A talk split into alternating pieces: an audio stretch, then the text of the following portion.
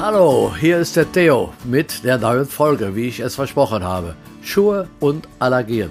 Worauf muss ich als Allergiker achten? Dieses Thema liegt mir besonders am Herzen, weil meine Frau Heidi und ich des Öfteren mit völlig verzweifelten Kunden sprechen, die erst durch ihre Allergie den Sprung in den Naturschuladen geschafft haben.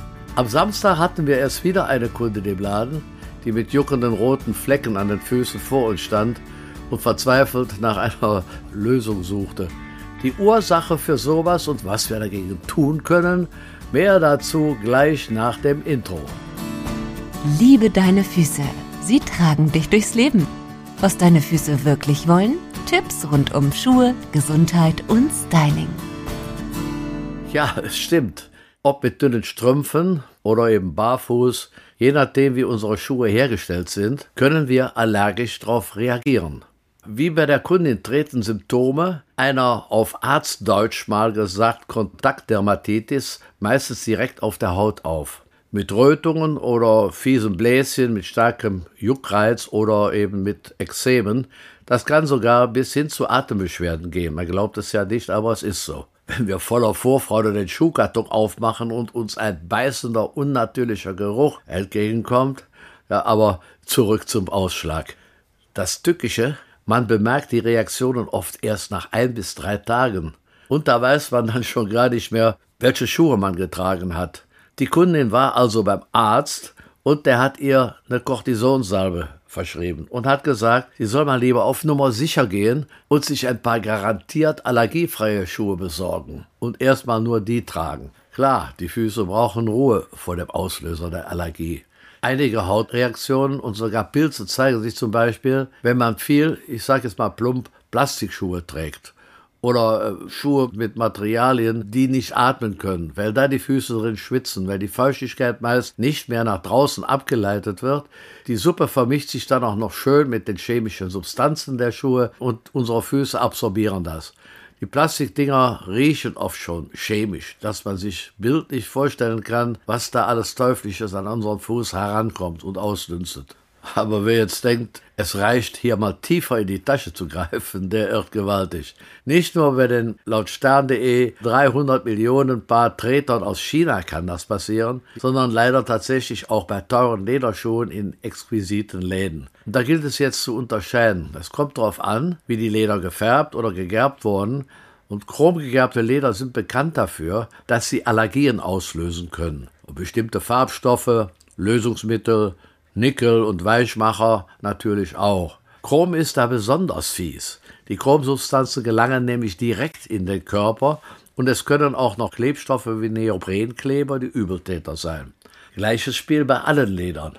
Zum Beispiel bei Handtaschen, die wir in der Hand halten oder am Arm tragen. Das zeigt sich natürlich auch bei Lederhandschuhen, Lederhosen oder Jacken, bei letzteren hauptsächlich, wenn es sich hierbei um ungefütterte Teile handelt. Klar, dann ist es noch schlimmer, wegen dem direkten Hautkontakt. Man muss sich das mal überlegen. In der Lederindustrie, beispielsweise Indien, Südamerika, wo wirklich viele Billigleder herkommen, leiden viele Mitarbeiter sogar an Schnupfen und Atemwegserkrankungen. Laut einem Galileo-Report werden da ca. 90 Prozent der Kuhhäute chemisch gegerbt. Obwohl Experten schon länger vor zu hohen Schadstoffkonzentrationen in Schuhen warnen, werden die Grenzwerte immer noch überschritten. Seit 2015 gibt es eine EU-Vorschrift, dass Lederbekleidung nur noch 3 Milligramm pro Kilo Chrom enthalten darf. Das Zeug ist ja nicht nur blöd für Allergien, sondern auch hochgradig krebserregend. Laut Stiftung Ökotest tauchen aber immer wieder Schuhe mit deutlich höheren Werten in Deutschland auf. Das muss man sich mal überlegen. Erst im Juli hat Aldi seine Trekking-Sandalen wegen eines zu hohen Chromgehalts öffentlich zurückrufen lassen. Peinlich, aber immerhin. Ich will nicht wissen, was in den nachgebildeten Billig-Birkenstock-Schuhen in so manchem Supermarkt steckt. Und die Kinder tun mir leid die haben in allen Belangen heutzutage Supermuttis und das finde ich toll. Bio-Baumwollpullis, klar, ausgewogene Ernährung, aber auch jede Menge Tonschuhallergien und Lederallergien.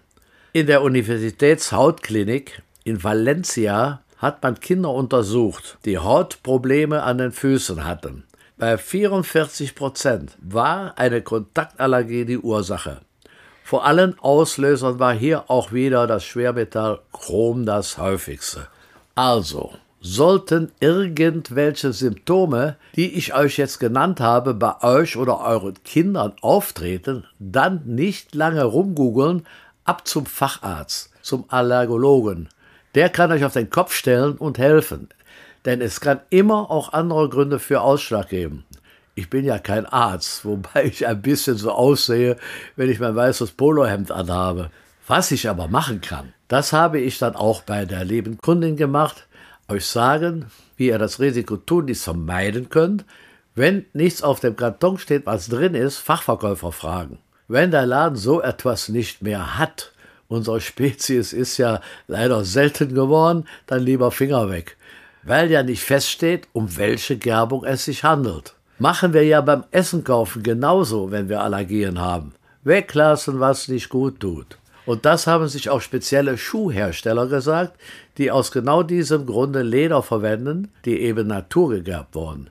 Das heißt, es befinden sich keine Substanzen wie Chrom in den Häuten, auch hier werden keine Neoprenkleber verwendet, die Leder sind dann auch grundsätzlich europäischer Herkunft, was auch wichtig ist. Der österreichische Schuhhersteller mit dem schönen Namen Zink auf Deutsch Denken, denn die denken sich da was, stellt diese Schuhe her.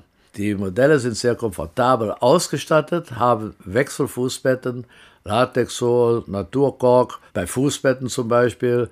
Und es gibt auch noch andere Hersteller, die mit chromfreien Ledern arbeiten. Aber ich habe euch hier eben Zink empfohlen, weil die sich seit Jahrzehnten bei der Herstellung voll und ganz auf natürliche Materialien eingeschossen haben und nachhaltig produzieren. Die sind in dieser Nische damit so erfolgreich geworden, dass ihnen dafür sogar der österreichische Umweltpreis verliehen wurde. Zink habe ich euch mal in den Show Notes verlinkt, ansonsten wie immer auf schuhwiese.de. Reinschlüpfen könnt ihr in unserem Sing Store in der Schuhwiese in Düsseldorf, natürlich bei meiner Frau Heidi. Und die kam eben schon ganz fröhlich um die Ecke getrabt mit zwei Schuhen aus Merino-Wolle in der Hand, auch natürlich und vor allem temperaturausgleichend. Alles über diese neuen Merino-Wollschuhe von Ganter erfahrt ihr dann in der nächsten Woche. Und gibt es etwas Schöneres, als mit gesunden Füßen und einem guten Gefühl über Stock und Stein zu hüpfen oder durch die Stadt zu laufen? Wir sind genug Umweltgifte da draußen ausgesetzt. Und ich denke, gerade in der heutigen Zeit sollten wir uns und unseren Füßen etwas Gutes gönnen. Gutes Laufen wünsche euch bis dahin euer Theo. Tschüss. Liebe deine Füße. Der Podcast rund um Schuhe, Gesundheit und Styling. Mehr dazu auf schuhwiese.de.